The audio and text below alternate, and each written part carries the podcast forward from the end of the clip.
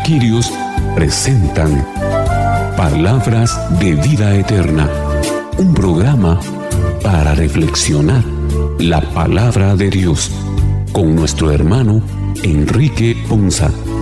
Señor, ¿a quién iremos? Solo tú tienes palabras de vida eterna.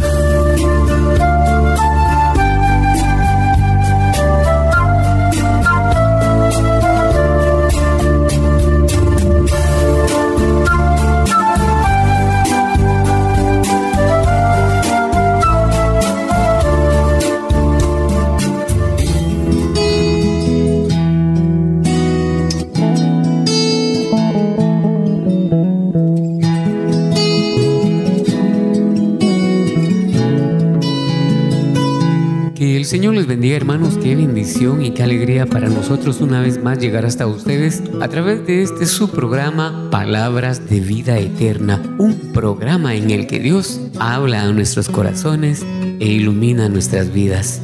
Iniciamos hoy como siempre dando gracias a nuestro amado Dios, a nuestro Creador, por el privilegio de vivir y de vivir una vida con fe, una vida que le agrada a Dios.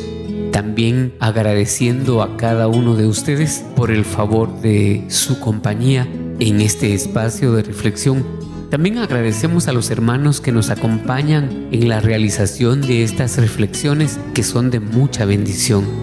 Iniciamos también invocando sobre nosotros la Santísima Trinidad para que con su asistencia reflexionemos la palabra de Dios y que sea de abundante edificación y bendición para nuestras vidas. Iniciamos entonces en el nombre del Padre, del Hijo y del Espíritu Santo. Amén.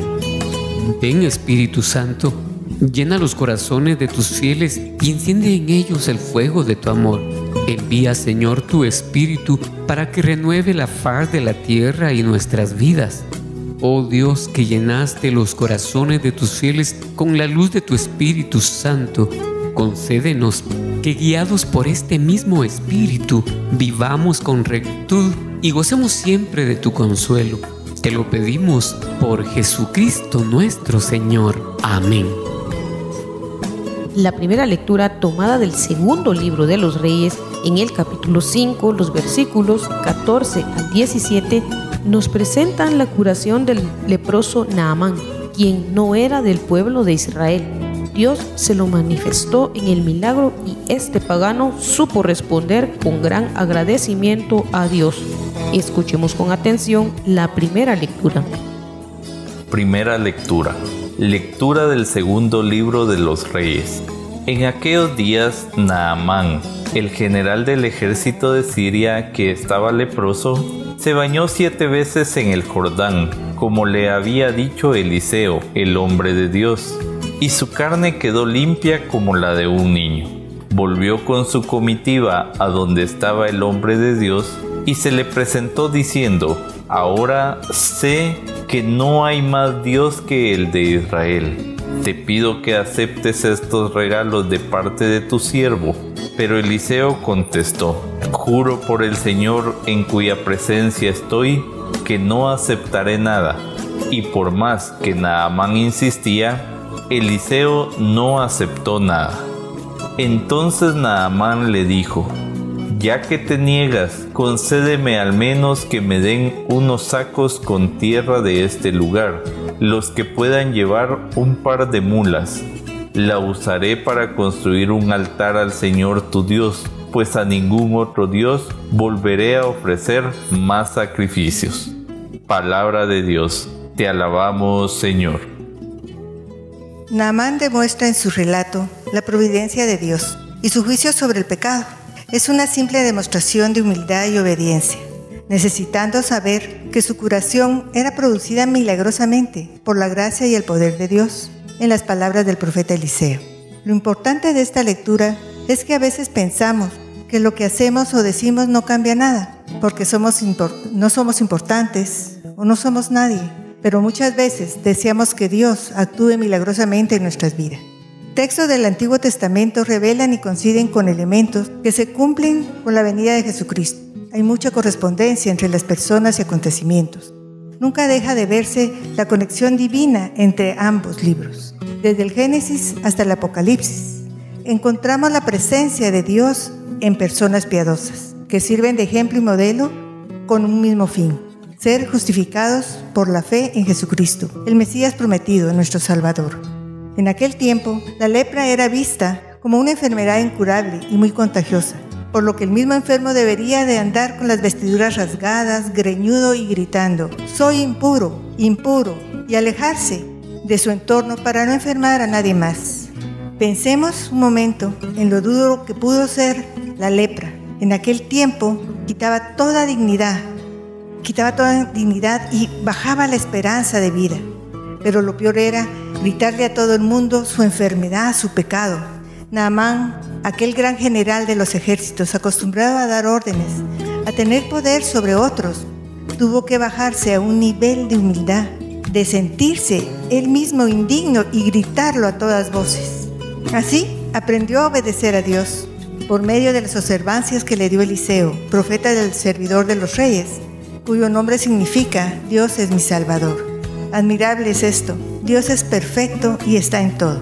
Las obras del Señor se realizan por medio de pequeños actos de bondad y así son los mandamientos, que muchas veces pasamos por alto o descuidamos, porque pensamos que nadie los ve o que no nos van a servir en la vida, que nuestras faltas no tienen cura. Pero son actos que enferman y contagian nuestra propia vida, actos que guardamos en nuestro corazón por vergüenza a nosotros mismos o a los demás, que nos hace sentirnos indignos y que muchas veces queremos justificarlos o guardarlos en un silencio sepulcral, que nadie lo sepa, pero en nuestra realidad el alma lo grita por el dolor de sabernos impuros, culpables y saber que nuestra cura a los pecados que cometemos es recurrir con humildad, agradecidos y decididos a obedecer siempre a Jesucristo. En el versículo 15 nos dice, y volvió su comitiva a donde estaba el hombre de Dios y se le presentó diciendo, ahora sé que no hay más Dios que el de Israel. Te pido que aceptes estos regalos de parte de tu siervo tanto Naamán como Eliseo seguro que sabían que meterse al río Jordán no los iba a curar. Fue su decisión de ser humildes y obedecer y reconocer sin rebelarse ante un enviado de Dios, haciéndose siervo y convirtiéndose con fe a los mandatos de Dios. El lavarse el agua es purificarse del pecado. Cuando nos bañamos, nos limpiamos de toda la suciedad del día. Así, Siempre hemos de hacer cada día, buscar a Jesús para estar siempre limpios de los pecados, por pequeños que creamos que sean y sabemos que hemos cometido.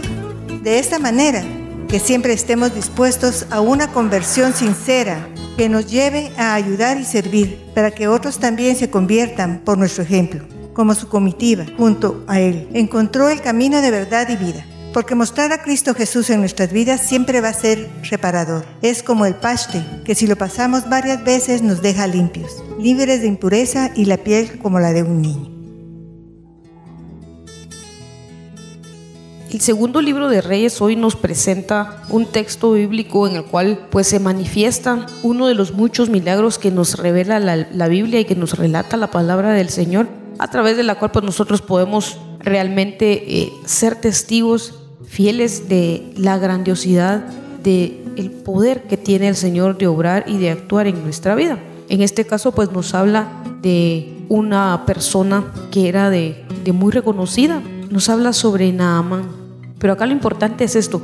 Es que Naamán se encontraba en una condición en la cual pues estaba básicamente desahuciado. En aquel entonces la lepra, alguien con lepra, pues era una persona que además de estar enferma tenía que pasar con el sufrimiento del ser excluido.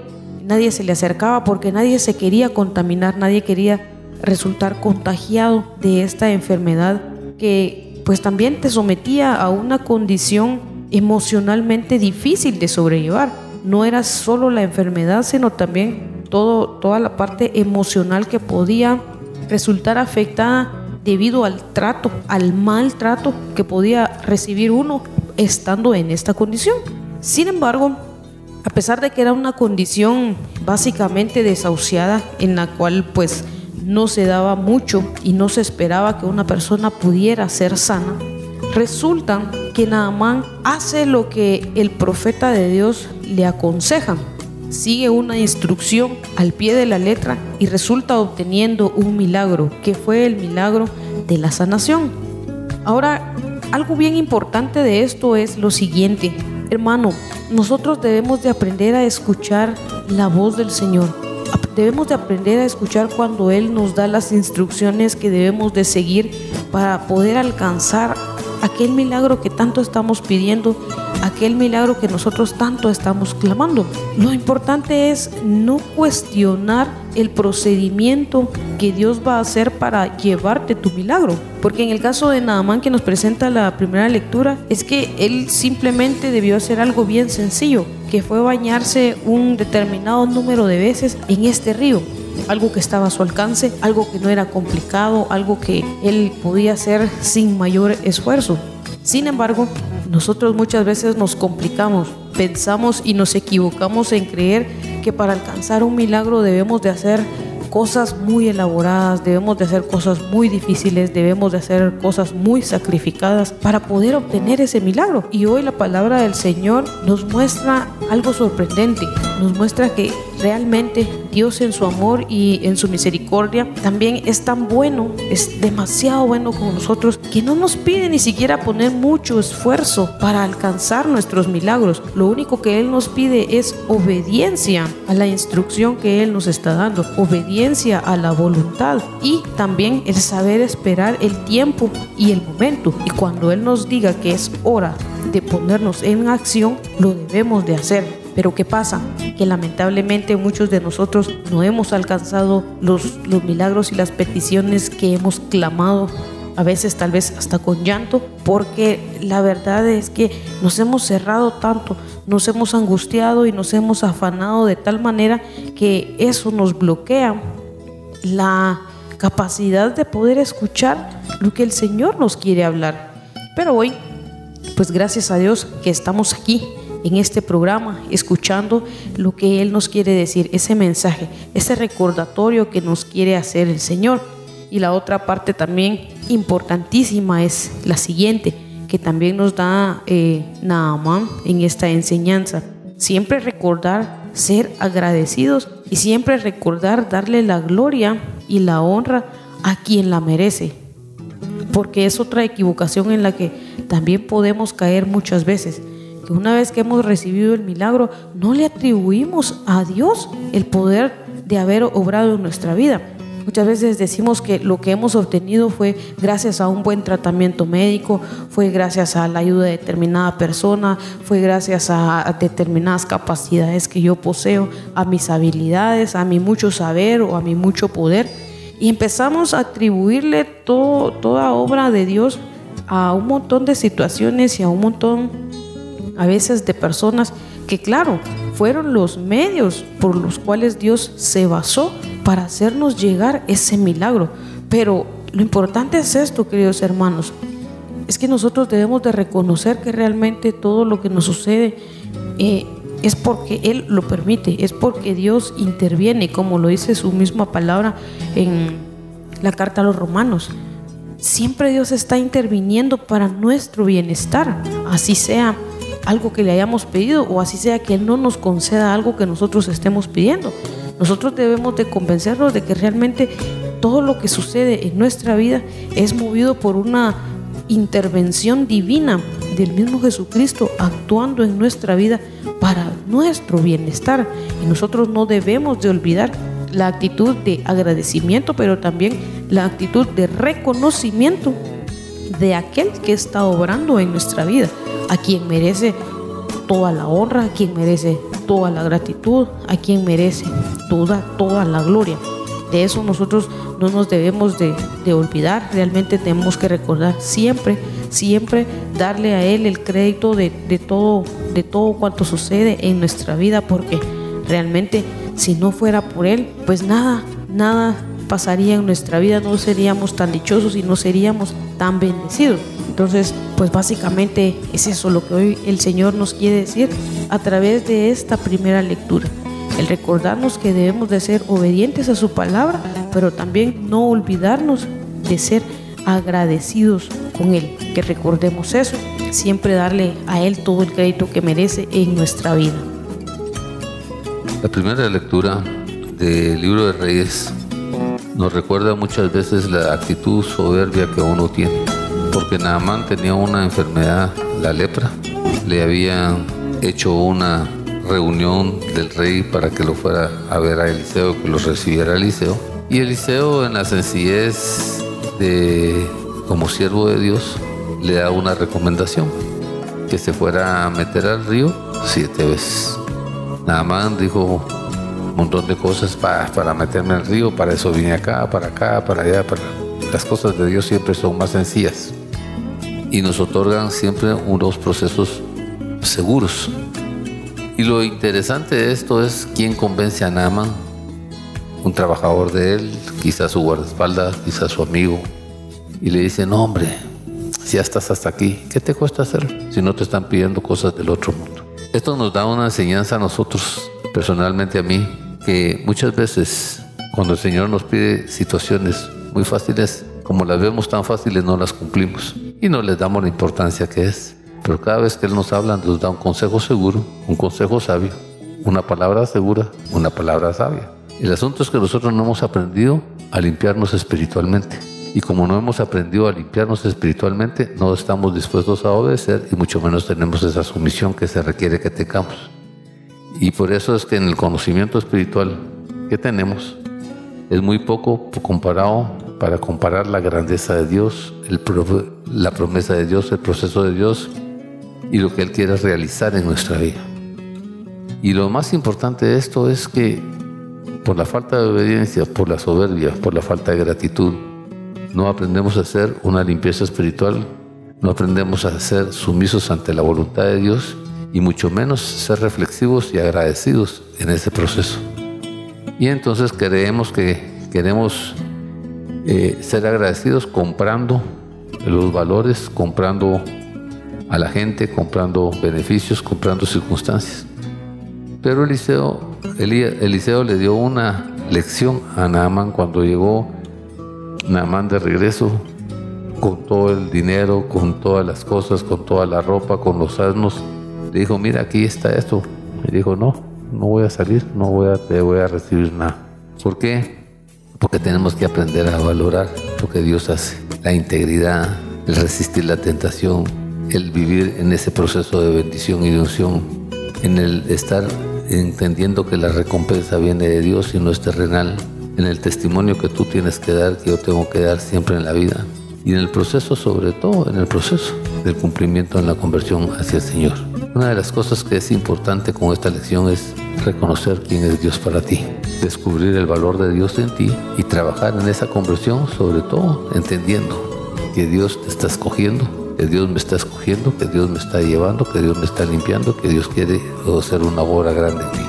Pocas veces soy agradecido, pocas veces tengo esa gratitud que nos cuesta a nosotros muchas veces manejar en la vida. Pero lo más importante son tres factores en esta. aprender a hacerme mi limpieza espiritual, estar dispuesto a ser obediente, tener una sumisión a la voluntad de Dios, ser agradecido con Él para que Él pueda reconocer, para que Él pueda recompensarnos a nosotros y entender dentro de este proceso grande y maravilloso lo que, que no hay un Dios más grande que solo el Señor. Por eso es que su nombre significa yo soy el que soy y Él es el que es, es el único Dios que verdaderamente tenemos que servir, tenemos que caminar, tenemos que buscar y con el cual tenemos que convertirnos. Que Dios te bendiga.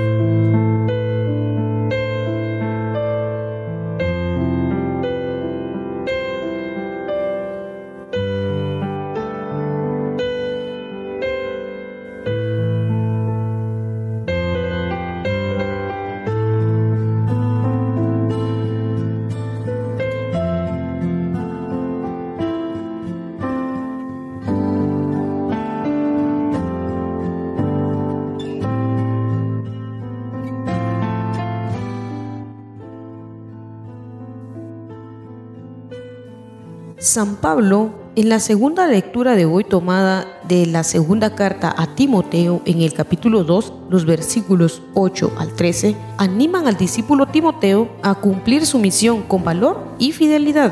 Dios nos ha dado una vida que no puede estar encadenada por ninguna fuerza de la tierra. Escuchemos atentos la segunda lectura.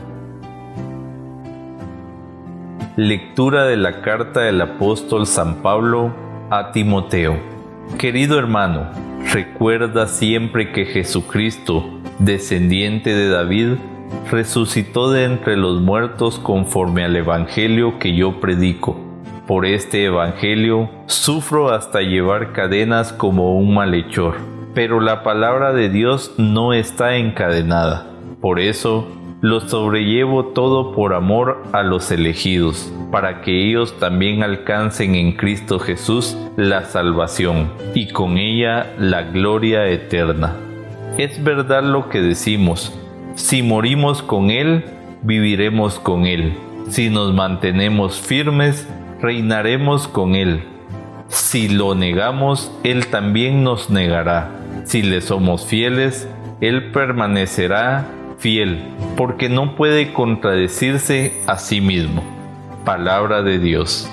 Te alabamos, Señor. Todos los que buscamos seguir a Cristo hemos escuchado decir, la verdad os hará libre. Estas palabras forman una de las frases más conocidas de Sócrates, que simplifican la importancia del conocimiento para poder avanzar en nuestras vidas.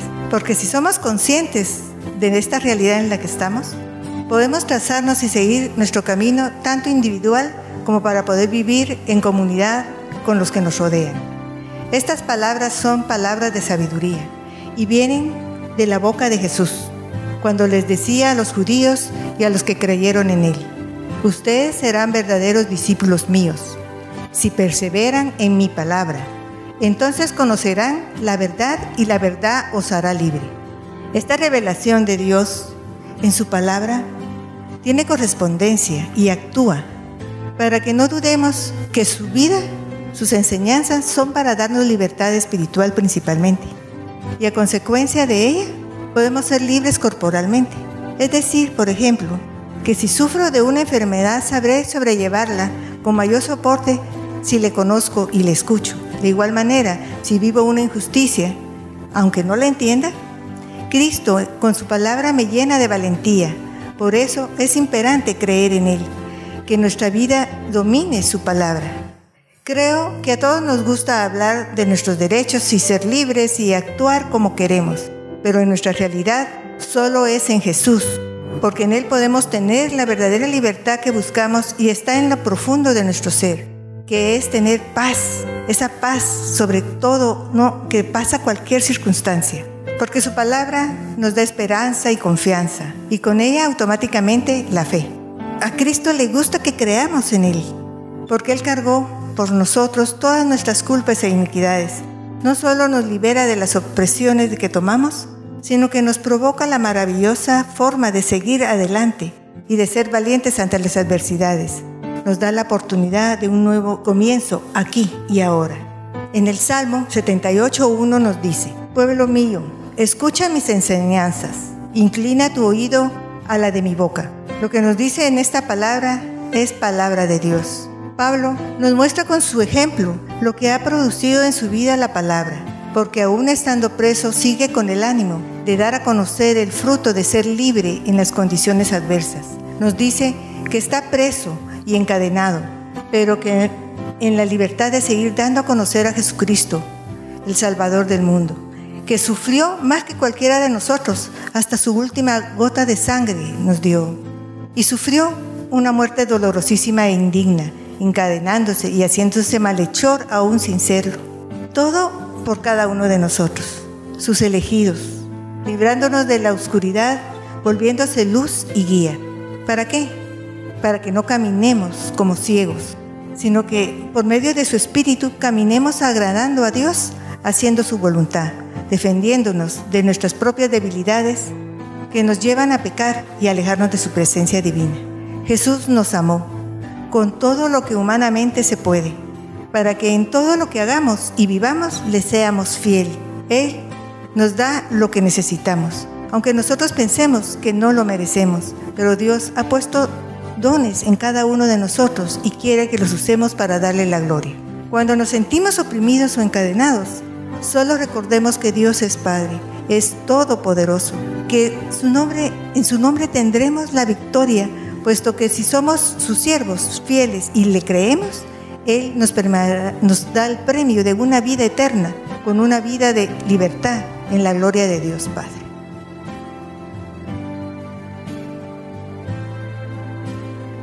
En la segunda lectura que nos presenta la liturgia de este día, Pablo en su gran sabiduría nos recuerda una cosa bien importante.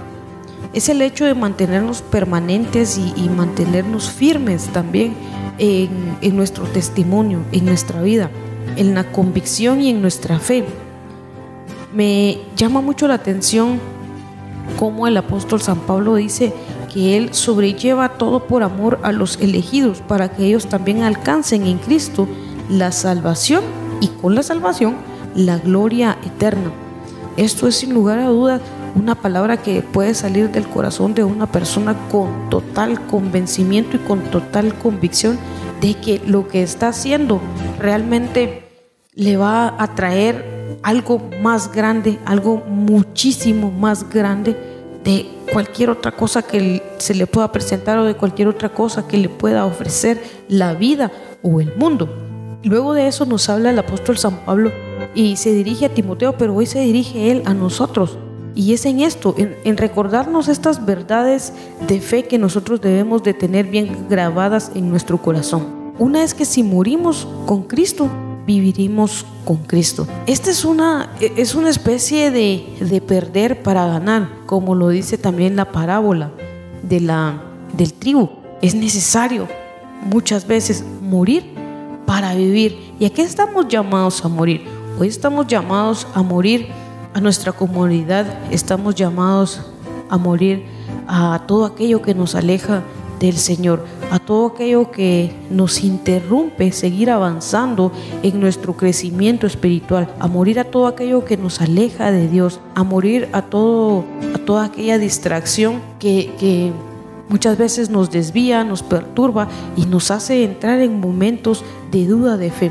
De todo eso nosotros debemos de hoy estar dispuestos a morir para comenzar a vivir una nueva vida, para comenzar a vivir realmente en una atmósfera en donde Jesucristo sea el centro y sea Él realmente de quien proceda nuestra vida, que sea Él esa agua que brote en nuestro ser sea esa agua viva que brote y que corra por nuestra sangre, que corra por nuestras venas, para darnos la fortaleza y el ánimo que nosotros y las fuerzas que muchas veces nos hacen falta.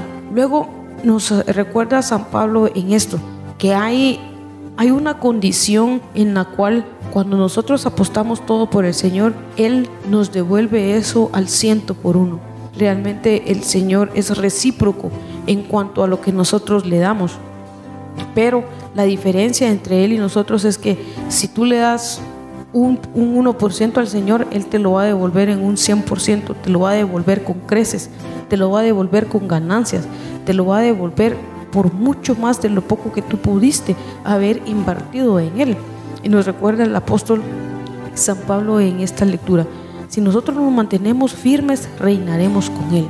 Mire qué promesa tan linda y tan maravillosa la invitación a permanecer firmes en nuestra decisión, firmes en nuestra convicción, para poder estar realmente en la misma sintonía, para poder estar en la misma presencia que Él. Y algo bien triste que también nosotros debemos de evitar es esto, que nos dice hoy la palabra del Señor. Si nosotros lo negamos, Él también nos va a negar. Debemos nosotros de luchar también muchas veces contra eso contra esa fuerza de, la carne y esa pudredumbre de nuestra humanidad que a veces nos quiere hacer sentir avergonzados por dar un testimonio, que a veces nos quiere meter a nosotros la vergüenza de, aceptar y gritar a los cuatro vientos que somos seguidores de Cristo, que somos servidores de Cristo. Muchas veces nos da pena porque podemos eh, perder muchas cosas, pero hoy el Señor nos dice, recuérdense que si ustedes me niegan, yo también los voy a negar. Y eso sería muy triste y muy lamentable, porque realmente a quién de nosotros nos gustaría que un día de la nada alguien a quien consideramos que es nuestro amigo haga como que no nos conoce. Yo creo que eso nos dolería mucho en el corazón. Entonces hoy imaginémonos también y tratémonos de poner en el lugar del Señor cómo se sentiría Él o cómo se siente Él cada vez que nosotros lo negamos, cada vez que nosotros no, no aceptamos que somos parte de su reino. Y finalmente, algo bien interesante es eh, en esta parte. Nos dice la palabra, si somos infieles, Él permanece fiel. De verdad es impresionante la gran misericordia que desborda el amor de Dios. A pesar de que uno es infiel, a pesar de que nosotros somos infieles, Él permanece fiel. Y prueba de eso es, somos cada uno de nosotros. Yo misma no me siento digna de recibir muchas de las bendiciones o, o todas las bendiciones que Él me da. Porque yo sé que no le soy fiel. Yo sé que le fallo muchas veces. Sé que le fallo constantemente. Sé que me dejo guiar y me dejo ganar por, por mi carne, por mi humanidad, por toda la podredumbre que puede haber dentro de mí. Que no he tenido el suficiente valor para, para luchar en contra de todos esos deseos y todas esas, todo ese ímpetu que mi naturaleza humana me, me, me gana. Pero a pesar de toda esa infidelidad que yo puedo tener con Él, Él siempre sigue permaneciendo fiel. Él siempre sigue desbordando su amor por cada uno de nosotros, porque yo estoy segura que, hermano, usted que escucha este programa, también ha de tener alguna cosa en la cual se siente que ha sido infiel con el Señor. Y mire, esta promesa tan linda, que a pesar de que nosotros somos así, tan, tan, tan mala onda con Él, Él siempre permanece fiel. Y eso nosotros lo podemos experimentar, porque a ninguno de nosotros nos gusta sentirnos traicionados, a ninguno de nosotros nos gusta que, que falten a esa confianza que hemos eh, depositado en una persona. Pero hoy, ¿cómo estamos nosotros respondiendo a esa confianza? ¿Cómo estamos nosotros respondiendo a esa fidelidad que Él nos ha otorgado? Yo creo que vale la pena pedirle perdón por todas las veces que le hemos fallado y asumir un compromiso, un compromiso en el cual pues Él nos ayude y nos dé la fuerza para, para vencer todas las tentaciones que nos quieren hacer caer en, en infidelidad al compromiso que hemos asumido con Él. Porque cuando nosotros le pedimos a Él que nos ayude, Él nos va a dar la fuerza de su Espíritu Santo para poder vencer todas esas tentaciones. Y por eso es el gran consejo maravilloso que nos da sobre llevar una vida en oración, que es muy importante, porque palabras del mismo Jesucristo son orar para no caer en tentación. Hoy lo podemos traducir en orar para no caer en ser infieles a la fidelidad que Dios nos ha tenido a nosotros. Dios tiene un deseo que todos lo conozcamos, que levantemos las manos al cielo y que le demos esa, esa gloria a Él. Y que en nuestro corazón tengamos un corazón purificado sin enojos y sin contiendas. Porque eso le hace mucho daño a nuestro corazón cuando nuestro corazón es la fuente de la vida. Y esta parte es importante para nosotros. ¿Por qué? Porque nos tenemos que aprender a vestir con decoro. Tenemos que aprender a estar preparados para Él. Tenemos que aprender a tener esa sobriedad y esa madurez, esa moderación. Y tenemos que entender que en el silencio de Dios estamos desarrollando la obra de Dios. A nosotros nos lleva en ese propósito y en esa condición el Señor. Y no permitamos que situaciones diferentes, que circunstancias diferentes nos saquen del propósito, del objetivo y la dirección que nos quiere dar. Por eso es que el Señor nos pide que hagamos obras buenas, nos pide ese silencio y nos pide a enseñar y ver cómo tenemos que cuidar de muchos aspectos sobre todo de muchas condiciones y de sobre todo de muchas conductas. Y dentro del manto de la justicia, valorar las perlas que Él nos da para encontrar ese valor y esa gloria que Dios nos quiere otorgar en nuestra vida. La adoración hacia el Señor tiene que ser con todo nuestro corazón, en un proceso de moderación, en un proceso de exaltación, en un proceso de agradecimiento, pero por sobre todas las cosas en un proceso de fe, creyendo y confiando en la obra que Él va a hacer en nosotros. Que Dios te bendiga.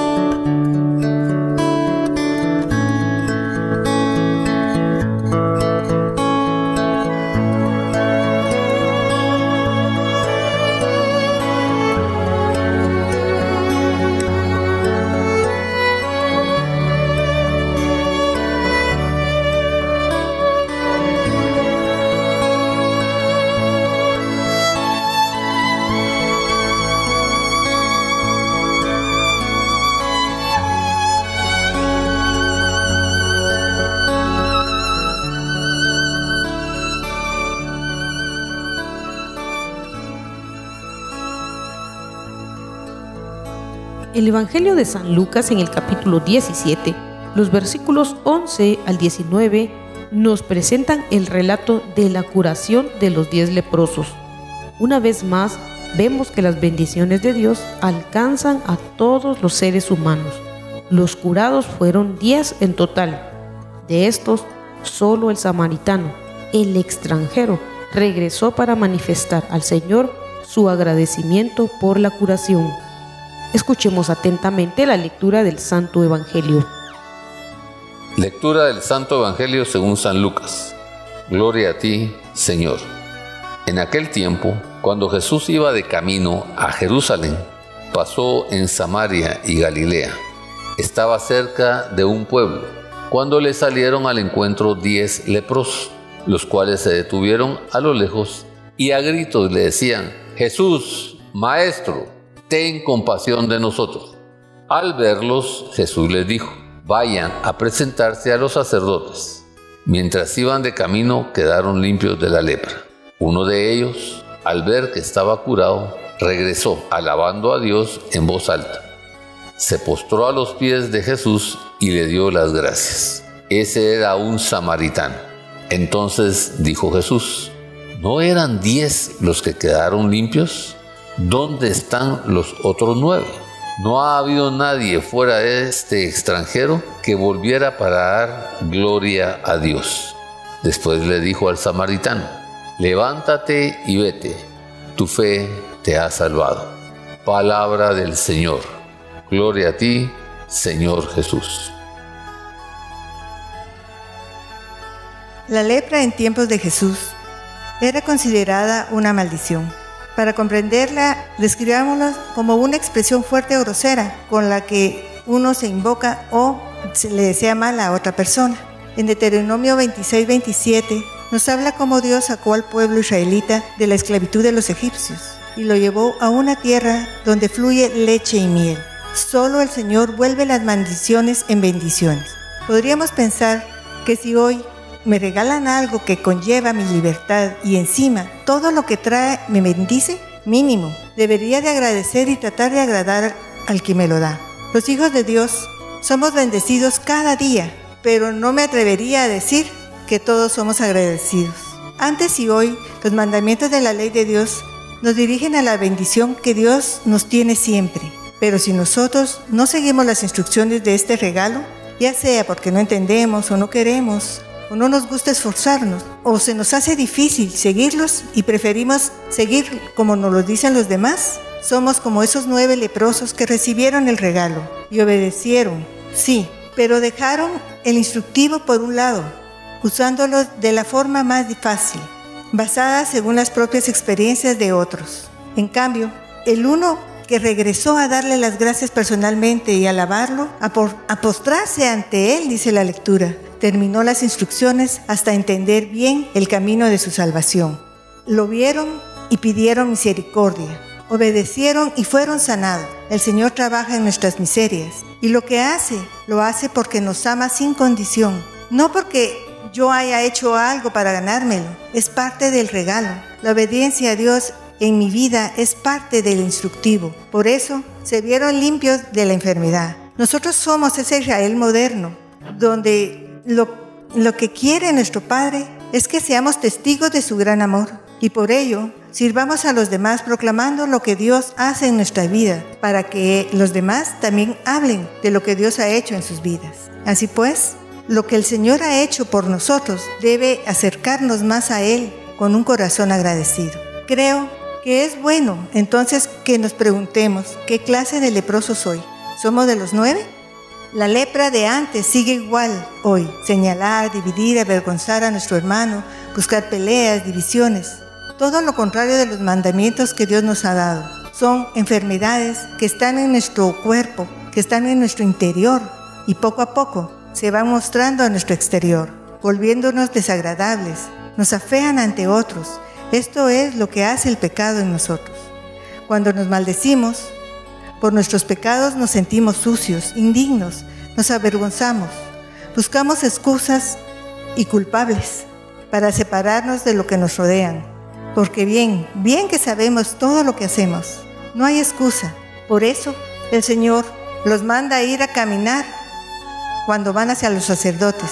Los leprosos en el camino fueron comprendiendo lo que puede producir la obediencia a su palabra. Es parte del instructivo. No es que el Señor no los pudiera curar de inmediato, pero cuando seguimos los mandatos del Señor, caminamos hacia nuestra salvación, hacia nuestra liberación, hacia nuestra limpieza interior, que es el final del instructivo, para liberarnos de esa esclavitud que nos oprime. Si discernimos, si hacemos un alto, no solo para ver, sino para sentir cómo la limpieza de nuestro interior, de nuestra alma, nos hace mujeres y hombres nuevos, seguro que iríamos más, más seguido hacia el Padre, lo buscaríamos más a menudo. El que regresó agradecido fue el samaritano, el extranjero. Él, al igual que la samaritana, que fue gritando hacia su pueblo a decirles quién era Jesús, el buen samaritano que se encargó de su prójimo, dieron la gloria a Dios con sus acciones.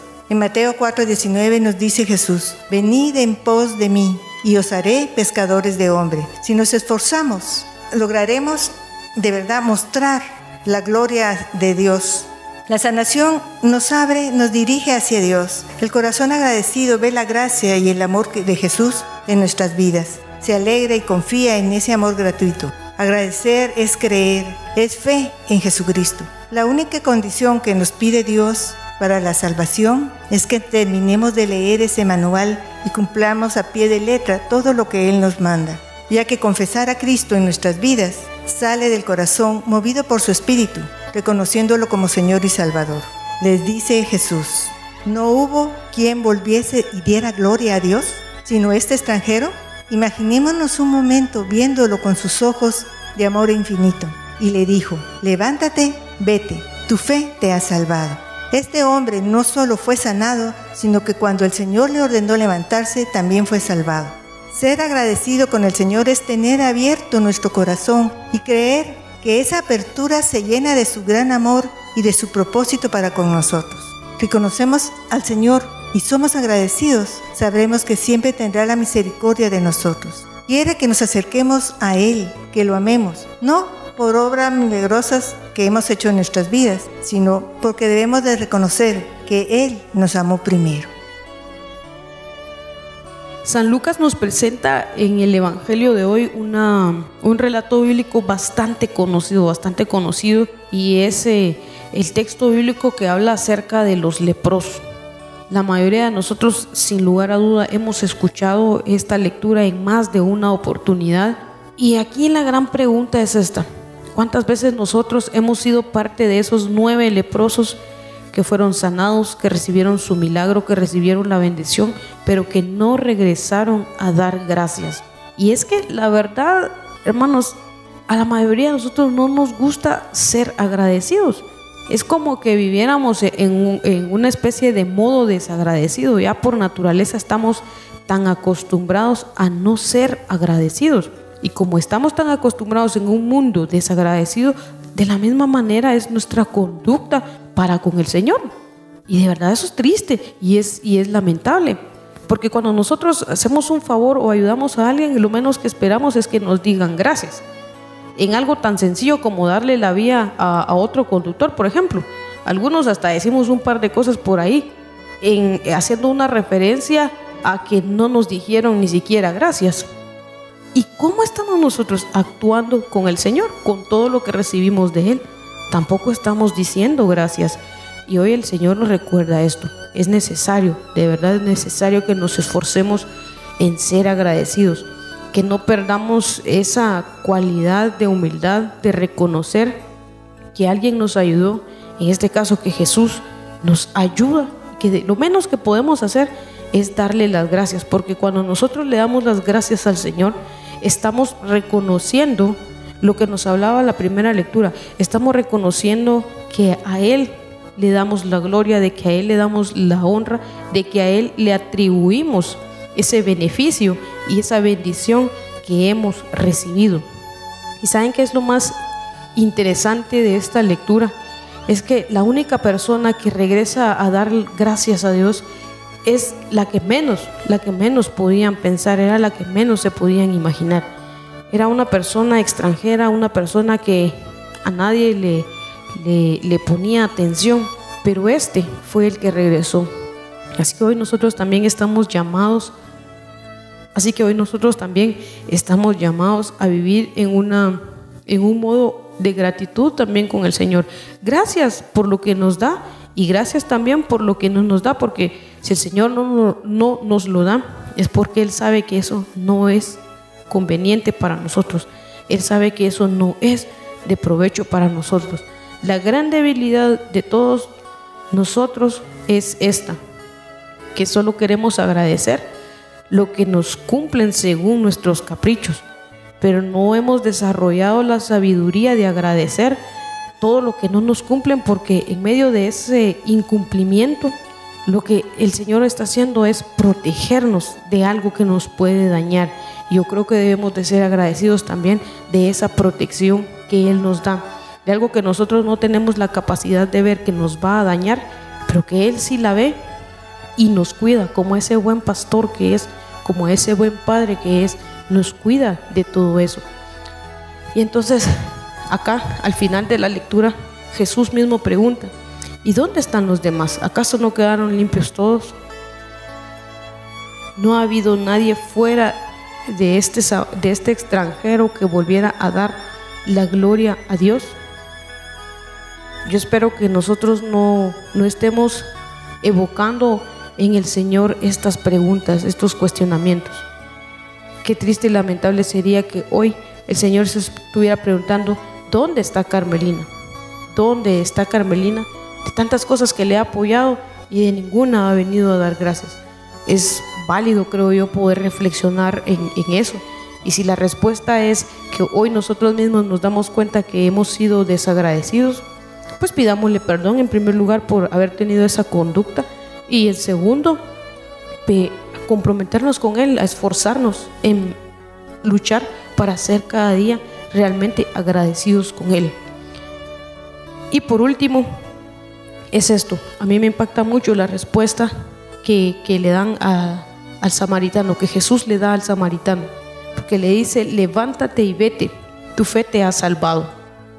A través de un milagro, a través de algo tan simple como la gratitud, este samaritano encontró algo incluso superior y de muchísimo más valor que la sanidad corporal, que la sanidad física. Porque el Señor no le dijo, levántate y vete, tu fe te ha sanado. Eso ya lo había hecho, ya lo había sanado, sino además de eso, le dice que por fe Él ha sido salvado. O sea, Él ha logrado obtener de Jesús ese milagro, el, el, mayor milagro al cual nosotros podemos anhelar, que es la salvación. Realmente es interesante cómo hoy el Señor nos permite descubrir que con llevar una vida de gratitud, una vida de reconocimiento a Él en honra y en gloria, también es parte del proceso que nos permite poder llegar a alcanzar esa salvación. Yo creo que esta parte es algo fundamental que hoy nos presenta el Evangelio y que nosotros mismos nos debemos de retar a, escuchar algún día de la voz de Jesús esto, que Él se refiera personalmente a cada uno de nosotros diciéndonos, levántate y vete, tu fe te ha salvado. La sanidad de los leprosos tiene varios pasajes que nos enseñan. Cuando uno está en necesidad, cuando uno está en enfermedad, cuando uno está en soledad, empieza a buscar al Señor, a gritarle, a pedirle y a clamarle. En esas situaciones extremas, tenemos una cercanía con Él y tenemos una relación con Él y un propósito con Él. Pero media vez nos son concedidas y somos sanados y somos limpiados y somos en un proceso diferente. Muchas veces ni siquiera regresamos a darle gracias a Dios. Y esto es de todos los días de nuestra vida, porque todos los días de nuestra vida Dios hace una obra maravillosa en nosotros. Dios nos hace una purificación maravillosa y Dios nos otorga una sanidad maravillosa en nuestra vida.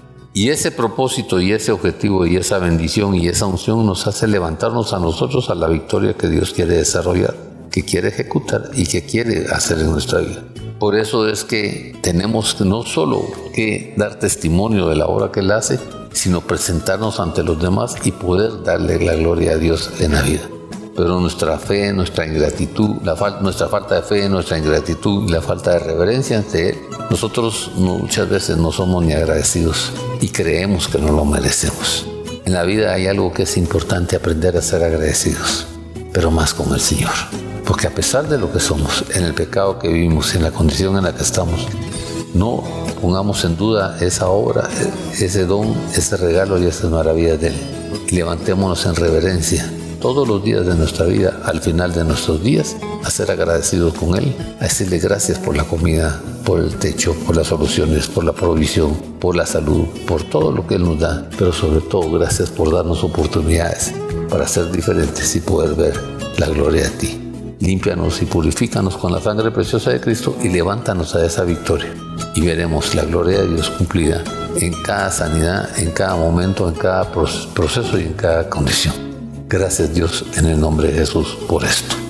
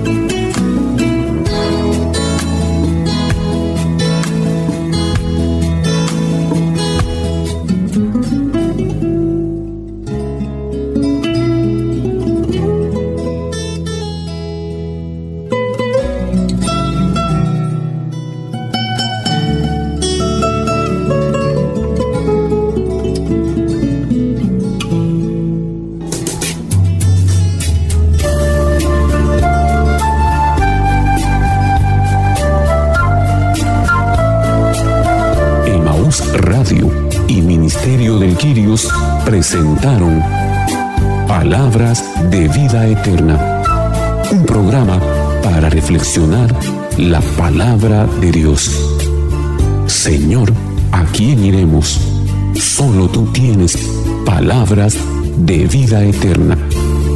Reporte este programa a Emaús Radio o búsquenos en Facebook como Ministerio del Girios. O visítenos en Avenida Reforma 1554, zona 9. Edificio Reforma Obelisco. Locales 8 y 9, segundo nivel. Ministerio de Quirios.